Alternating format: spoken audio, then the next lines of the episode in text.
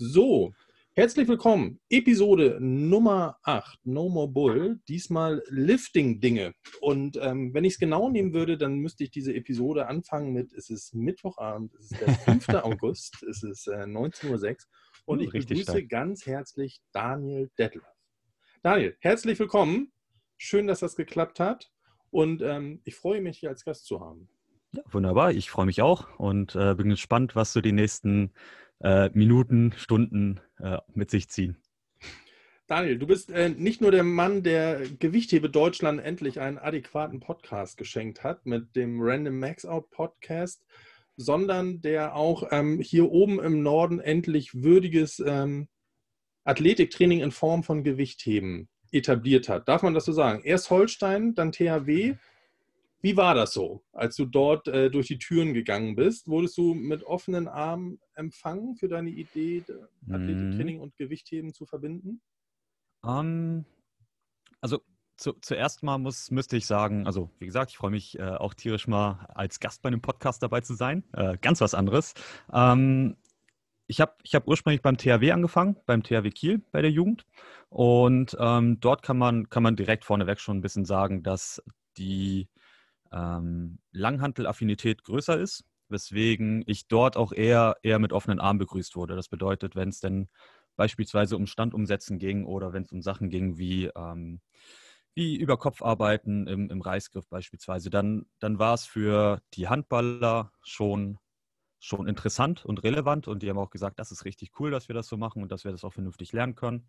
Und ähm, bei Holstein war es tatsächlich eher so, dass die athletischen Aspekte äh, oder die Grundathletik äh, Holstein Kiel überzeugt hat und weniger die Gewichthebegeschichte. Ähm, ich habe trotz, trotz dessen Gewichthebeübungen zum Teil integriert, aber da war es dann definitiv so, dass die nicht ganz, ja, nicht ganz so heiß drauf waren. Also die haben, die haben teilweise gesagt, ob häufiger gefragt, ob denn sowas notwendig, äh, notwendig wäre. Ja, also es gab ja im, im Fußball, glaube ich, auch ein sehr prominentes Beispiel mit Werder mhm. Bremen, die so einen Ausflug ähm, ins CrossFit unternommen hatten und hatten dann eine der verletzungsreichsten ähm, Saisons ihrer Geschichte. Mhm. Würdest du sagen, ähm, so aus deiner Erfahrung, Fußballer haben das überhaupt mal schätzen gelernt, was Gewichtheben machen kann? Oder ist da immer noch so ein bisschen der Status quo, zu viel Muskeln machen langsam. Ich brauche ja schnelle Spieler. Okay, ich glaube, ich glaube, rational ähm, kommt es langsam an, dass, dass äh, viele der Gewichthebeübungen oder auch generell Krafttrainingsübungen ähm, sinnvoll äh, einzusetzen sind und auch dem, dem Sportler in, in athletischer Verfassung weiterhelfen.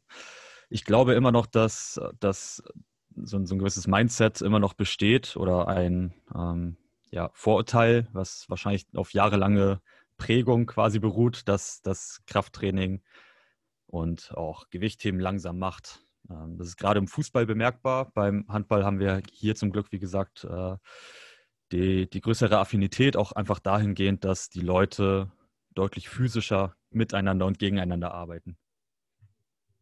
Ja, ähm, die Erfahrung habe ich auch gemacht. Und es gab jetzt vor, mhm. vor kurzem, das war ja eigentlich auch der Aufhängepunkt, dich für diesen Podcast einzuladen, von dem René Schwiesig von der Uni Halle nochmal ein Paper, das veröffentlicht wurde, der gesagt hat, ähm, die, die einzelnen Elemente aus dem Gewichtheben oder Langhanteltraining als Athletiktraining ist im Handball schon mal sehr gut, aber wenn wir tatsächlich klassisches Gewichtheben machen, Mhm. Ähm, dann kann das bei austrainierten Sportlern wirklich nochmal zu, zu Leistungsspitzen mhm. führen. Wie sieht das bei euch aus? Machst du wirklich äh, ein klassisches Gewichtheben oder benutzt ihr eher einzelne Teilbewegungen aus dem Gewichtheben? Hm, grundsätzlich, grundsätzlich einzelne Teilbewegungen. Ähm, fängt prinzipiell äh, beim Standumsetzen an. Ähm, das ist eine, eine der Übungen, bei der ich sagen würde, die äh, regelmäßig und äh, vielerlei auftritt in meiner, in meiner Trainingsplanung. Ähm, Wenn es jetzt beispielsweise um, um Reißbewegung etc. geht, dann ist das eher seltener der Fall, beziehungsweise dann auch eher ähm, zu spezielleren Zeitpunkten gewählt.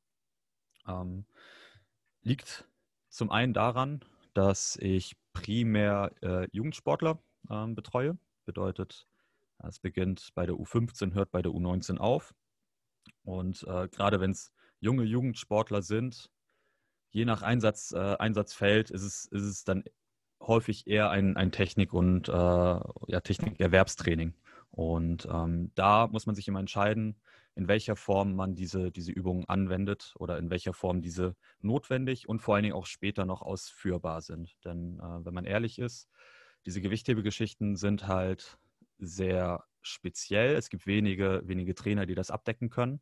Und wo, wo müssen wir den Sinn sehen, wenn ich jetzt beispielsweise eine Mannschaft äh, nicht mehr weiter betreue oder die äh, Hochzöglinge nicht weiter betreue, dass sie, dass sie ähm, dass sie beispielsweise reißen können, aber dies nie stattfindet im Athletiktraining, denn der nächste Trainer ist nicht befugt oder nicht äh, komfortabel damit, diese Übung in irgendeiner Form mit einzubeziehen. Habt ihr beim THW ein Athletikkonzept für den Nachwuchsbereich? Yes, ähm, wir folgen grundsätzlich dem Athletikkonzept von David Kröger, das ist der mhm. DHB-Nationalcoach. Athletik. Und ähm, genau, das ist so die, die grundsätzliche äh, Struktur, der wir folgen. Also es, dann, ähm, du bist ja auch äh, in, dem, in dem Gewichthebebereich äh, bewandt, hat es relativ viel mit Gewichthebeübungen zu tun und dann auch klassische Athletikinhalte im Sinne von Langhanteltraining etc. Super. Ganz liebe Grüße an David an dieser Stelle. Ich denke, das war, ähm, da gucken wir Fußballer ein bisschen neidisch rüber, wenn man da ja. mal sieht, ähm, was da in, in, kurzer Zeit einfach auf ja. die Beine gestellt wurde. Jetzt auch ähm, dieses Corona-Update, die, das Pre, Pre, die Pre-Season zur, mhm. zur eigentlichen Vorbereitung. Das waren schöne Dinge. Habt ihr in der U15 euch mit, mit Sorgen der Eltern auseinandersetzen müssen? Hm, wie meinst du das? In welchem Bezug? Also ganz klassisch, warum ist das nicht schädlich für die Wirbelsäule, wenn mein Sohn 40 mhm. Kilo auf dem Rücken hat? Ist es nicht noch viel schädlicher, wenn er diese 40 Kilo eventuell mal über den Kopf drückt? Ähm, ähm, kann da nicht was kaputt gehen? Witzigerweise habe ich das Gefühl, dass, dass ähm, das Standing als Trainer bei, bei Holstein bei den Eltern relativ positiv angenommen wird. Bedeutet, dass dort relativ wenig hinterfragt wird. Das war zumindest mein, mein, äh, mein Einblick in die Geschichte. Denn was ich gehört habe, waren vielleicht so zwei, zwei drei Eltern von, was waren es denn jetzt mittlerweile, 60 oder so, ähm, die dann mal gesagt haben, ja, er muss, er muss aber schneller werden und er muss dann dementsprechend, ähm, keine Ahnung, irgendwelche komischen Übungen ausführen, ähm, dessen Nutzen vielleicht nicht ganz so, ganz so äh, sinnvoll ist. Aber sonst war es selten so, dass, dass da irgendwie auch großartig gemeckert wurde. Aber dazu muss man auch sagen, dass die Eltern keinen Einblick in das Athletiktraining haben. Das, ist, das findet, in einem, äh, findet primär im, im Kraftraum oder in der Kunstrasenhalle statt, im, bei, bei Holstein Kiel. Und dort sind äh, einfach keine Eltern zugelassen, beziehungsweise sind dort selten aufzufinden. Dementsprechend meistens ganz sinnvoll. Manchmal hat man, hat man gehört, äh, dass die Eltern das nicht so toll finden, aber tendenziell, tendenziell aufgrund der Abschottung wahrscheinlich nicht ganz so schlimm, wie man das vielleicht denken könnte. Konntet ihr auf de, aufgrund der, der verletzten Zahlen so ein bisschen zeigen, dass das positiven Einfluss hat? Mm, schwerlich leider. Also das ist, das hat leider keine, keine, ähm, keiner Logik oder keinem, keine Muster gefolgt, wie, wie das Ganze mit dem Athletiktraining zu, zusammenhing. Ähm, problematischer war es tatsächlich eher so im, im Gesamtkontext, dass die Belastungssteuerung, und das ist einer der größeren Faktoren, glaube ich, im, im Athletiktraining bei, bei Mannschaftssportarten, dass die Belastungssteuerung problematisch ausfällt. Bedeutet, ähm, es gibt zwar Konzepte, unter denen ähm, beispielsweise diese individuelle Leistungsausprägung ähm, direkt im Vordergrund steht, wie es häufig gerne gesagt wird, aber in, was in der Praxis passiert, ist es halt häufiger eher sowas wie, hm, meine Spieler wirkten mir gerade schlechtem Abschluss, wir müssen mehr Abschluss trainieren. Und dann ist das gesamte Belastungskonzept für diese Woche beispielsweise schon ein bisschen, bisschen ad acta gelegt. Dementsprechend kann man das ganz schwer, ganz schwer vereinbaren, beziehungsweise ganz schwer ähm, ja, nach statistischen Mitteln irgendwie beobachten. Festmachen. Also ihr habt jetzt mhm. Äh, keine ähm, explizite Minderung von Muskelverletzungen. Nee, würde ich nicht sagen. ähm, wie gesagt, da, das sind sehr, sehr viele Faktoren, die da denke ich, mit einspielen, einbezogen werden müssen. Was ich sagen kann, ähm, ist, dass wir, dass wir, was wir geschafft haben, ist, dass wir die ähm, Verletzungsanfälligkeit Richtung Winter, also Richtung Kunstrasenplätze, äh, verringern konnten. Das war Das wäre mir relativ wichtig, weil das ein, ein Konstrukt ist, was jedes Jahr wieder so auftauchen wird. Bedeutet, ähm, wir wissen, dass es jedes Jahr zur Regenzeit beginnt, dass wir irgendwann auf Kunstrasenplätzen spielen und trainieren, fünf oder vier Tage die Woche. Und dass wir dahingehend vielleicht Strukturen zumindest ein bisschen vorbereitend äh, stärken können. Also Strukturen, die auf Kunstrasenplätzen bei Fußballern häufig getroffen werden, sind halt ähm, Leiste, Leistenproblematiken oder Knie, Knieproblematiken beziehungsweise Patella-Problematiken. Äh, kann ich bestätigen. Mhm. Es war, war bei uns auch ein ganz großes Thema. Ähm, immer wieder Adduktorenprobleme bei dem Umstieg. Ähm, bei uns ist mhm. es tatsächlich so ähnlich, ne, auf Naturrasen und dann im Winter Richtung Kunstrasen. Genau. Ähm, hast du gesagt, da reicht eine tiefe Kniebeuge aus oder hast du das nochmal ein bisschen expliziter in der Übungsauswahl aufbereitet? Ähm, ich habe ich hab paar, paar Spezifika mit einbezogen. Das sind aber auch Klassiker im, im äh, Athletiktraining, würde ich sagen. Alles, alles was äh, äh, Split Squat oder Bulgarian Split Squats beispielsweise angeht, das waren, das waren Dinge, wo wir das relativ gut mit einbeziehen konnten. Ähm, dann natürlich Kniebeugen. Also ich glaube schon auch, dass die diese an sich schon helfen werden. Ähm, logistische Probleme machen es nicht immer leicht, Kniebeugen dauerhaft in Trainingsplanung einzubeziehen. Ähm, das ist leider, glaube ich, die Realität eines jeden Trainers, äh, der wahrscheinlich nicht in der ersten Liga Trainer ist, sagen wir es mal so. Ähm, aber ich denke, ich denke, das sind, das sind auf jeden Fall zwei, zwei Faktoren, die da gut geholfen haben. Wenn du so aufs große Ganze guckst, mhm. gibt es verschiedene Meilensteine, die du so von der U15 bis zur U19 abgearbeitet haben möchtest? Grundsätzlich ja. Ähm, wie die Meilensteine im, im Spezifischen aussehen, ähm, kann ich dir gar nicht mal so sagen. Was, was ich auf jeden Fall immer, immer gesagt habe, ist, dass ich spätestens mit Vollendung des 15. Äh, der U15, also des äh, 14. Lebensjahres müsste es ja sein, ähm, dass ich da auf jeden Fall die grundsätzlichen Bewegungsmuster ähm, den Sportlern oder möglichst vielen Sportlern eingeprägt haben möchte. Ähm, das sind dann Bewegungsmuster im Sinne von diese klassischen Hip Hinge, Squat Mechanics, ähm, Lunge Mechanics, Drücken, Ziehen, was die Scapula hat, also gerade bei den Handballern beispielsweise, äh, so, sofern sie ähm, Scapula, also Schulterblätter und die äh, Nutzung dieser verstehen, merkt man, dass sie weniger Schulterprobleme haben. Also wenn sie, wenn sie auch wirklich wissen, dass ein Rudern nicht aus dem Bizeps kommt, sondern, also nicht primär aus dem Bizeps kommt, sondern halt sehr, sehr viel den oberen Rücken mit einbeziehen, dann äh, kann man das schon sagen. Ist aber anekdotisch, ne? Das ist natürlich schwer, schwer de facto zu, zu nennen. Und Bench ist hoffentlich mit dabei, oder? Ah, ah. Also, um mal, um mal ähm, Real Talk zu, zu sprechen. Ähm, jeder, der, der U15 bis U19 Sportler hat, hat äh, Zugriff auf irgendeine Art von Krafttraining.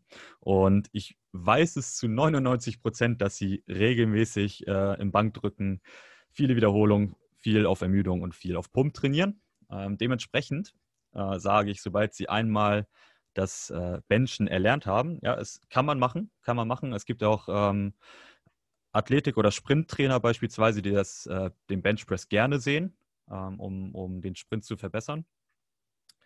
Aber sobald sie es erlernt haben, sage ich, okay, wir versuchen das, wir versuchen es zu minimieren, weil unsere Zeit kostbarer ist, meistens kostbarer ist als, äh, als das fünfte Mal diese Woche Bank zu drücken. Ja, ne, man wird es nicht los in dieser Altersklasse. Nee. Leider, aber nee.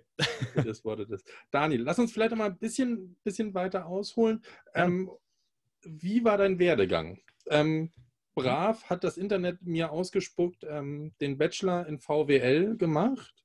Das ist ja jetzt auf den ersten Blick relativ weit weg von Athletiktrainer bei THW. Mhm. Was ist dazwischen passiert?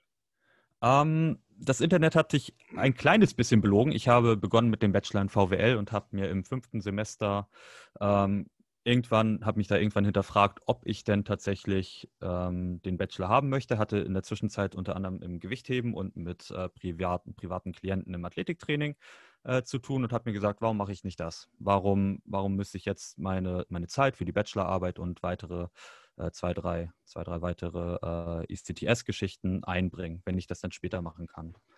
Und äh, ja, tatsächlich hat sich dadurch einfach äh, immer weiter das Gewichtheben und die, äh, die privaten Klienten haben sich immer weiterentwickelt. Und ähm, witzigerweise ist es genauso dann weitergelaufen, dass ich dann irgendwann ähm, Referenzen hatten, hatte, dass der THW gesagt hat, ui, der ist interessant. ganz ganz simpel. Leider, leider, leider, leider, leider keine, keine super, super spannende Story. Also, äh, kein Casting-Prozess, kein. Äh ich habe ähm, tatsächlich beim THW natürlich hatten wir uns, ähm, haben wir uns zusammengesetzt, haben verschiedene, verschiedene ähm, Philosophien miteinander durchgesprochen, damals unter anderem mit äh, dem Nachwuchskoordinator Pitti, falls man den vielleicht kennt, und ähm, dem Trainer der U17 und der U19, meine ich. Und äh, waren uns dann auf jeden Fall einig, dass, dass wir selbiges versuchen zu erreichen über ähnliche Mittel und seitdem eine äh, sehr angenehme und würde ich auch sagen erfolgreiche Zusammenarbeit gestaltet. Schön. Mhm. Immer gut, gute Leute irgendwo erfolgreich ankommen zu sehen, die äh, nicht an Batterien lecken lassen. Das, äh, da geht mir immer das Herz auf. Ähm, mhm dann den, den Bachelor quasi gegen die B-Lizenz im Gewichtheben getauscht. Ja, kann man, kann man quasi so sagen. Ich weiß nicht, ob das ein guter Tausch war, aber es war auf jeden Fall angenehm. Auf jeden Fall ein sympathischer Tausch. ja, das glaube ich. genau. Und, ähm, mhm. und ähm, genau, da, brauche ich jetzt mal Aufklärungsbedarf. Ja. Hat es dann eine Box? Hat es keine Box mehr plötzlich? Hat es schon wunderschöne Bodenplatten, hatte ich gesehen? Yes. Ähm, wir haben generell hat es angefangen, ich habe irgendwann, äh, ich mache mal ganz kurzen, doch einen ganz kurzen Lebenslauf, was das Sportliche angeht, ähm, nachdem ich irgendwann äh, als kleiner Junge wie so viele Fußball gespielt habe und das dann irgendwann ähm, aufgehört habe, einfach auch äh, dem Alter wahrscheinlich geschuldet und irgendwann wieder aufgefangen habe und gedacht habe, okay, ich will wieder ins Tor, äh, ursprünglich Torwart gewesen, habe gemerkt, ich bin nicht so fit und wollte mit dem Krafttraining beginnen. Habe dann klassisch, wie das Internet mir es vorgegeben hat, 5x5 äh, mit Kniebeuge, Bankdrücken, Kreuzheben äh, ausgeführt. Dieser 5x5-Plan hat aber eine gewisse Übung, die nennt sich Power Clean, integriert.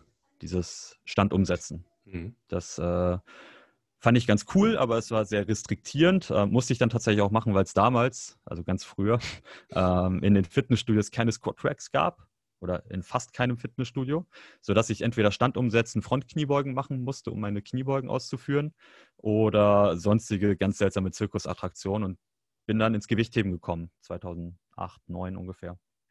Äh, dort sehr wohl gefühlt, C-Trainer-Lizenz gemacht, gefragt, ge äh, gefragt worden, ob ich eine Abteilung im Gewichtheben in Kiel ähm, eröffnen möchte. Sorry und die ist dann relativ, ja, erfolgreich klingt doof, aber äh, sehr gerne und sehr, sehr häufig äh, dort involviert war, bis wir dann irgendwann mit einer meiner Sportlerinnen und ihrem Ehemann die Idee hatten, gemeinsam zu ihrem ähm, Trainingsstudio, was äh, die Athletenschmiede Kiel ist, einen ähm, dazu passenden Gewichthebeverein zu gründen.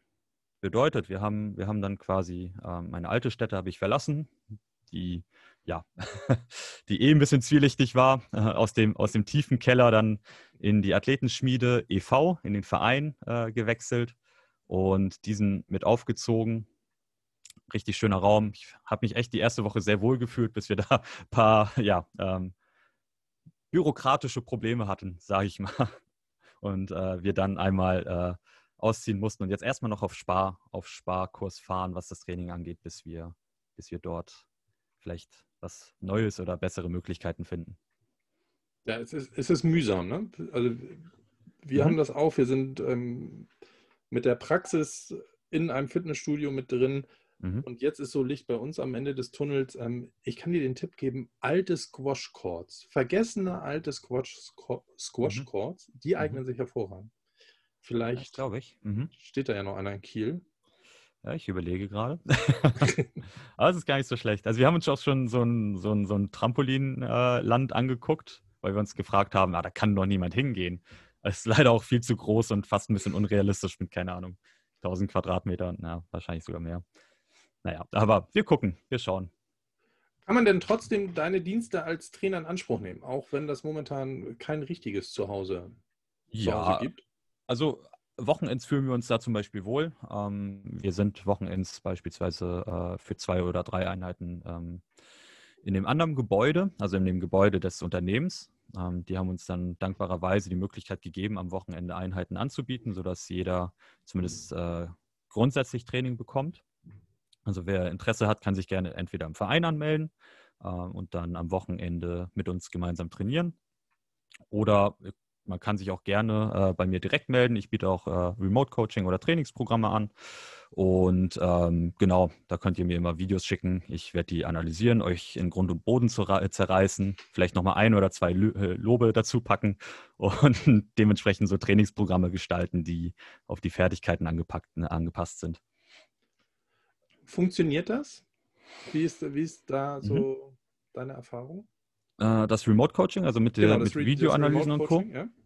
Ähm, witzigerweise, ich war am Anfang auch relativ skeptisch, was irgendwie komisch ist, wenn man das selber ins Leben ruft, aber ähm, muss ganz ehrlich sagen, ich finde das, find das richtig gut. Ähm, das, was, das, was ein Trainer teilweise an Aufmerksamkeit bei fünf, sechs Sportlern gleichzeitig leisten muss, das hat man bei dem Remote Coaching beisp beispielsweise gar nicht. Das heißt, man kriegt Videos, der Trainer, also ich gucke mir diese Videos an, ich gucke guck mir sie nochmal an, hinterfrage nochmal und währenddessen kann ich schon mal eine gewisse Analyse gestalten. Und äh, gerade was so technische Aspekte angeht, ich lerne extrem viel und ich glaube auch die Sportler, die Sportler bekommen halt sehr viel von diesen Gedankengängen mit. Und das ist für, für beide ganz cool, vor allem wenn der Sportler sich so ein Video anguckt, ähm, dann einen Satz ausführt, vielleicht nochmal sein, äh, das, das eigene Video anguckt und, und vergleicht, was ich, was ich da an Verbesserungen hätte haben wollen oder was da gut oder schlecht gelaufen ist. Also für visuelle Typen zum Beispiel super cool. Stark. Mhm. Ich, ich bin gespannt. Wie gesagt, wir, wir, haben das ja im Vorgespräch ganz kurz angerissen. Wir haben eine gemeinsame Klientin, mhm. die war da sehr begeistert von. Ähm, wir haben während Corona jetzt in der Physiotherapie zum Beispiel festgestellt, das wird nicht so richtig gut angenommen. Die finden das mal so ganz, ganz nett, wenn der Therapeut mhm. noch daneben steht. Mhm. Deswegen gucke ich immer mit, einem, äh, mit, mit sehr interessierten Augen darauf, wie, wie diese Remote-Nummer so, so funktionieren kann. Wird das die weitere Zukunft für dich? Endlich mal um, jemand, der ähm. Prez ein bisschen Konkurrenz macht? um, ähm, ich kann mir das ganz gut vorstellen, muss ich sagen. Also ich fühle mich, ich mich generell erstmal in der Idee wohl. Ähm, das klingt immer ein bisschen blöd, aber man ist nicht direkt äh, aufgrund der geografischen Begebenheiten irgendwie eingeschränkt. Das heißt, man hat ja auch vielleicht Leute, die man, ähm, mit der man auf, mit denen man auf einer Wellenlänge wäre, beispielsweise. Das ist ja einer der wichtigen Parts als Trainer im, im Sport. Aber man hat halt einfach keine Nähe zueinander aufgrund von Kilometern, hunderten, tausenden Kilometern äh, Abstand. Und das kann man theoretisch, kann sich so relativ gut zusammenfinden. Also ich habe äh, ein, zwei Sportler, die in Süddeutschland unterwegs sind, die hätte ich so im Leben nie gecoacht. Also wie? Und muss sagen, muss sagen, das ist etwas, wo man sich, wo man sich auch freut, dass es dadurch möglich geworden ist. Total spannendes Thema. Daniel, ich ähm, Extrem. werde das weiterhin beobachten und mir, äh, wenn ich darf, hin und wieder nochmal noch Feedback abholen. Ich frage mich, ich frage mich äh, so ein bisschen jetzt so, also es ist quasi so ein bisschen ähm, Anamnesegespräch, aber ich frage mich, wie, wie das in der Physiotherapie aussehen, aussehen würde. Wir haben es gemacht. Also wir haben mhm. zu Corona-Zeiten ähm, zwei gehabt, die sich darauf eingelassen haben, mhm. ähm, weil ob ich den Fragebogen nun am Tisch ausfülle oder per Videocall ausfülle, das bleibt sich eigentlich gleich.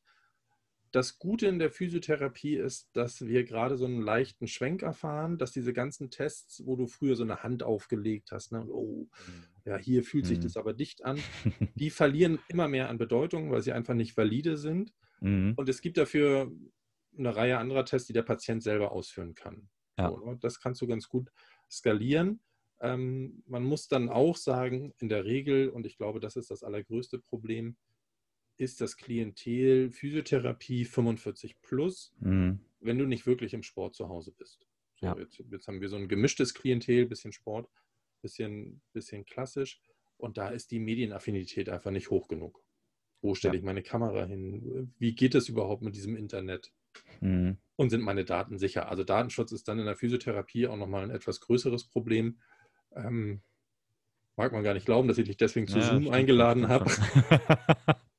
Und tschüss Datenschutz. Und tschüss Datenschutz. Und, äh, genau. ähm, also deswegen, äh, ich gu gucke das mir immer mal so ein bisschen an, wie machen das andere Leute, ähm, hm. um dann mal zu schauen, ob das vielleicht ein Fenster ist, das in der Physiotherapie so in zwei, drei Jahren aufgehen, aufgehen könnte. Ich kann es mir gut vorstellen. Mhm. ganz zum, zum Schluss nochmal. Habt ihr, ähm, wie sieht so eine klassische Periodisierung im, bei dir im Gewichtheben aus? Machst du das mhm. so ähm, wettkampfabhängig? Und mhm. kannst du die eins zu eins mit zu deinen Handballern nehmen? Oder musst du sie da anpassen? Okay. Ähm, grundsätzlich äh, folge ich schon mehr oder weniger den klassischen Peri Periodisierungsansätzen der Blockperiodisierung. Oh ähm, bedeutet, bedeutet schon, dass wir verschiedene Schwerpunkte zu verschiedenen Phasen einsetzen. Äh, Im Gewichtheben sehr leicht zu, zu bewerkstelligen, dadurch, dass man äh, ein, zwei, vielleicht drei äh, feste Termine hat, zu denen man eine gewisse Leistung äh, ja, gepiekt oder Maximalleistung bringen muss. Ähm, dementsprechend hat man sehr viel Zeit und sehr viel, ähm, muss sich nicht auf so viele verschiedene Dinge, ähm, ja, keine Kompromisse eingehen, sagen wir es mal so. Mhm. Das ist ähm, im Fußball natürlich ein bisschen problematischer. Ähm, dadurch, dass jedes Spiel gleich viel wert ist und wir dementsprechend natürlich jede Woche oder fast jede Woche ein Spiel haben, ähm, bleibt uns wenig, wenn es um, um eine gewisse Periodisierung geht, äh, oder zumindest eine Leistungsausprägung geht, ähm, bleibt uns da wenig Spielraum. Äh, natürlich gibt es immer Off-Seasons, das sind, das sind immer so spezielle, spezielle Phasen, wo man, ähm, wo man verschiedene Attribute äh, ja, speziell in, in, in, in, den Fokus rücken kann. Grundsätzlich ähm, würde meine Periodisierung gerade bei den Jugendlichen sich eher anhand der Fertigkeiten ähm, ausprägen. Bedeutet, die Periodisierung würde mit einbeziehen, wie bewegungsaffin ja, das Mittel der Sportler in dieser Mannschaft beispielsweise ist. Falls du verstehst, wie ich das meine oder der Zuhörer. Wo der Zustand wahrscheinlich oder der, der, der Qualitätslevel der Bewegung. Genau, genau. Also ist der Qualitätslevel mit einer Mannschaft, die ich noch nie betreut habe, unglaublich, äh, unglaublich basic, beziehungsweise non-existent, dann starte ich mit Basics. Das ist die erste, erste ähm, erste Form, womit ich, womit ich arbeiten würde. Ansonsten, ähm, wenn es um, um das Volumen oder die Lasten geht, gibt es zwei, drei Sachen, die ich auch erst, erst seit kürzerer Zeit, also ein Jahr plus, zwei Jahre vielleicht, äh, versuche mit einzubeziehen. Das ist äh, das autoregulative, autoregulative Training falls dir das bewusst ist oder bekannt Nein, ist. das darfst du sehr gerne ähm, noch ein bisschen breiter ausführen, auch für den äh, geneigten Zuhörer. Okay. Ähm, Im Kraft, Krafttraining, speziell gerade im, im Powerlifting beispielsweise, was halt auch eine sehr quantitative Sportart ist, beziehungsweise gut nachvollziehbare Sportart ist, was die Lasten angeht, ähm, hat sich seit geraumer Zeit ein gewisses äh, API-Schemata äh, entwickelt, ähm, also eine äh, Rate of Perceived Exhaustion bedeutet äh, gefühlte, gefühlte Anstrengung, Rate der gefühlten Anstrengung. Und das ist letzten Endes nichts anderes als eine Borg-Skala 1 bis 10, ähm, womit du bewerten kannst, als Individualperson oder Individualsportler, äh, wie schwer von 1 bis 10 diese Übung in diesem Wiederholungsschema gerade war. Ähm, ganz, ganz konkretes Beispiel. Eine 1 ist, es ist unglaublich leicht, ich werde 300 Wiederholungen dieser Kniebeuge noch schaffen. Und Level 10 ist, oh mein Gott, bitte tu mir kein einziges Gewicht oder keine weitere Wiederholung an. Ungefähr so kann man sich das äh, zusammen, ja, vorstellen. Und ähm, damit haben wir immer die Möglichkeit, damit haben wir immer die Möglichkeit, zum einen den äh, einen gewissen, sorry, einen gewissen Impuls äh, oder ja, einen gewissen Reiz zu setzen, ohne den Sportler äh, ja, ähm, in der Regeneration beziehungsweise zu sehr zu, zu overreachen, was, was äh, das, die Belastung angeht.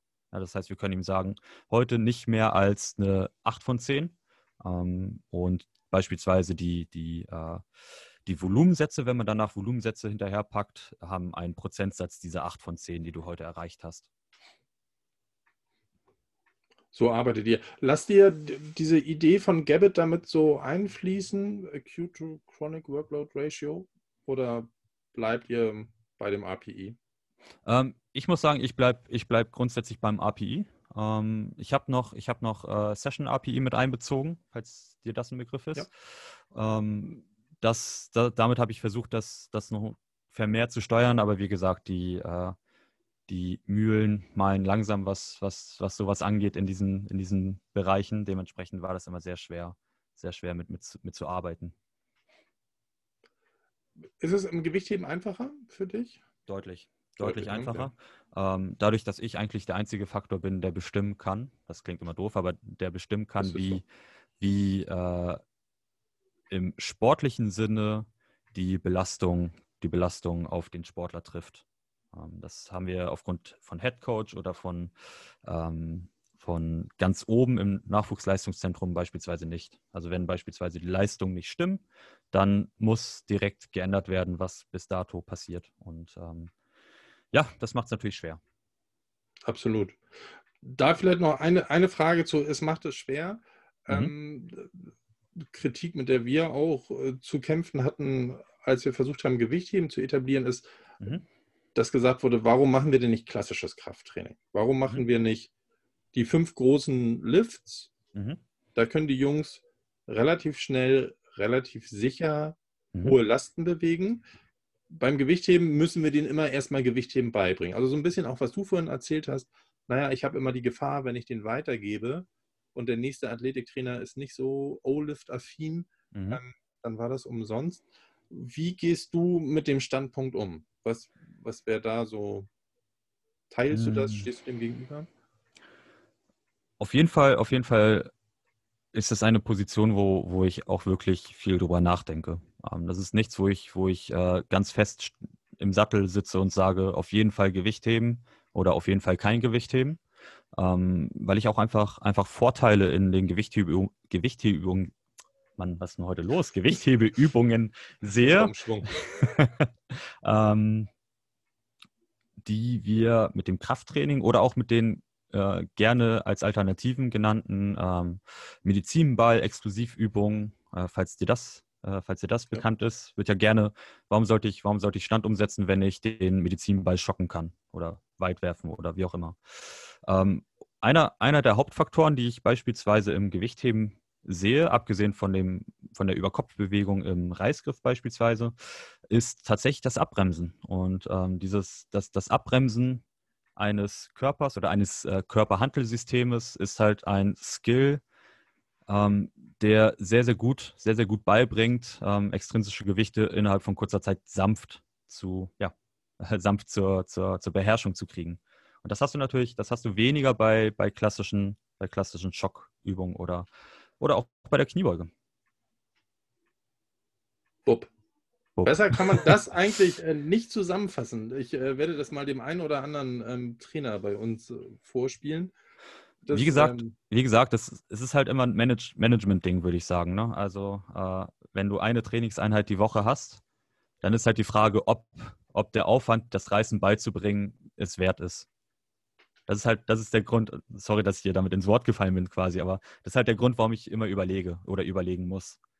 Ähm, wir, wir, haben das analysiert, wir haben die Diskussion mit Baseballspielern gehabt, mhm. ähm, die überhaupt gar nichts über Kopf machen. Mhm. Und die vier, die sich zu uns ähm, verirrt hatten, mit denen haben wir dann angefangen, auch ähm, so, so Power-Snatchen zu machen, mhm. weil unter anderem der Umkehrpunkt von der Ausholbewegung in die Wurfbewegung mhm. hast du ganz hohe Lasten. Und das ist genau das, yes. wenn die Hantel oben ankommt, du musst bremsen können. Und dein, ja. dein, dein Gewebe muss resilient genug sein, die, die Kräfte aufzufangen. Deswegen, ich freue mich immer, wenn ich ähm, Athletiktrainer sehe, die so zu Hause sind im Gewichtheben wie du. Das finde ich, ähm, mhm. ja. sollte immer weiter nach vorne gehen. Wer jetzt auf den Geschmack gekommen ist, sich mehr von Daniels Expertise anzuhören, der hat, ich weiß gar nicht, kommt ihr wöchentlich raus? Wir kommen wöchentlich raus, jeden Freitag jeden Freitag. Ähm, Im Random Max Out findet ihr auf allen gängigen Kanälen von Spotify mhm. über Apple, iTunes, wo noch? Und so weiter. Und so weiter. auf Patreon. Auf Patreon könnt ihr uns äh, schon am Donnerstag hören. wir haben nämlich ein Patreon, wer uns unterstützen will. Ich mache mal schamlos Werbung. Falls da, okay genau ist. dafür ist dieses Format da. Geil. Ähm, genau. Äh, wer Bock hat, uns zu unterstützen, ähm, gerade wenn es um, um das Gewichtheben in Deutschland geht, dann äh, patreon.com slash randommaxout ähm, ist halt wirklich nur eine Unterstützung. Jeder Euro, der, der da monatlich reinkommt, der hilft uns schon, mehr und besseren äh, Content zu geben. Und äh, Jan, du weißt es sicherlich, es ist nicht wenig Arbeit, sowas zu machen. Es ist wirklich nicht wenig Arbeit. Ähm, bei uns ist jetzt auch gerade die, die ähm, Beitragsrechnung reingeflattert. Hm. Schön. Also, deswegen, Daniel, Lieben, lieben mhm. Dank, dass du dir die Zeit genommen hast. Ähm, ich denke, da waren ein, zwei spannende Sachen dabei für all diejenigen, ähm, die versuchen, den Spagat zwischen Gewichtheben und ähm, Athletiktraining in anderen Sportarten zu schaffen. Ich hoffe, ich sehe dich irgendwann, dass es dieses Jahr vielleicht noch eine Hebeveranstaltung gibt. Vielleicht, vielleicht, man weiß es nicht. Und äh, ja, ich freue mich auch, dich mal zu sehen. Wäre cool. In diesem Sinne wünsche ich dir noch einen wunderschönen Mittwochabend. Es ist unglaublicher Sommer in Norddeutschland. Das ja, müssen wir beide jetzt auf jeden Fall noch ausnutzen. 25 Grad ist unglaublich warm. Ja, ich wünsche dir auch einen schönen Abend. Danke nochmal, dass ich dabei sein durfte. Daniel, bis dahin. Ciao. So, das war sie also. Episode 8 mit Daniel Detlef. Lieben Dank an Daniel nochmal. Ich glaube, das waren spannende Einblicke, inwiefern ähm, olympisches Gewichtheben als begleitendes Krafttraining zu einer Primärsportart geeignet ist. Ich kann euch an dieser Stelle nochmal empfehlen, auf unserer Facebook-Seite von No More Bull haben wir auch die Deep Links ähm, zu den Studien aufgeführt, gerade die Arbeiten von René Schwesig aus Halle rund um Gewichtheben und Handball ähm, waren ja auch so ein bisschen die Grundlagen für, für Daniel und mein Interview. Sich das nochmal durchzulesen, da stehen viele, viele spannende Dinge drin. Es geht in der Episode 9 weiter, eher wieder zurück in die Richtung äh, Physiotherapie. Dann mit Paulina Balboa aus dem schönen Köln. Mit Paulina unterhalten wir uns über ihre äh, Masterthesis, inwiefern Okklusionstraining, besser bekannt als Blood Flow Restriction Training, die Rehabilitation nach vorderer Kreuzbandruptur positiv beeinflussen kann auch da freue ich mich sehr drauf. Wer Paulina kennt, ähm, weiß, dass sie da sehr evidenzbasiert ist und ähm, nennen wir sie mal eine der führenden Vertreter der aufgeklärten Physiotherapie 2.0, zumindest ähm, in den Social Medias ist. Das soweit. In zwei Wochen hören wir uns wieder. Genießt das Wochenende. Bis dahin. Tschüss.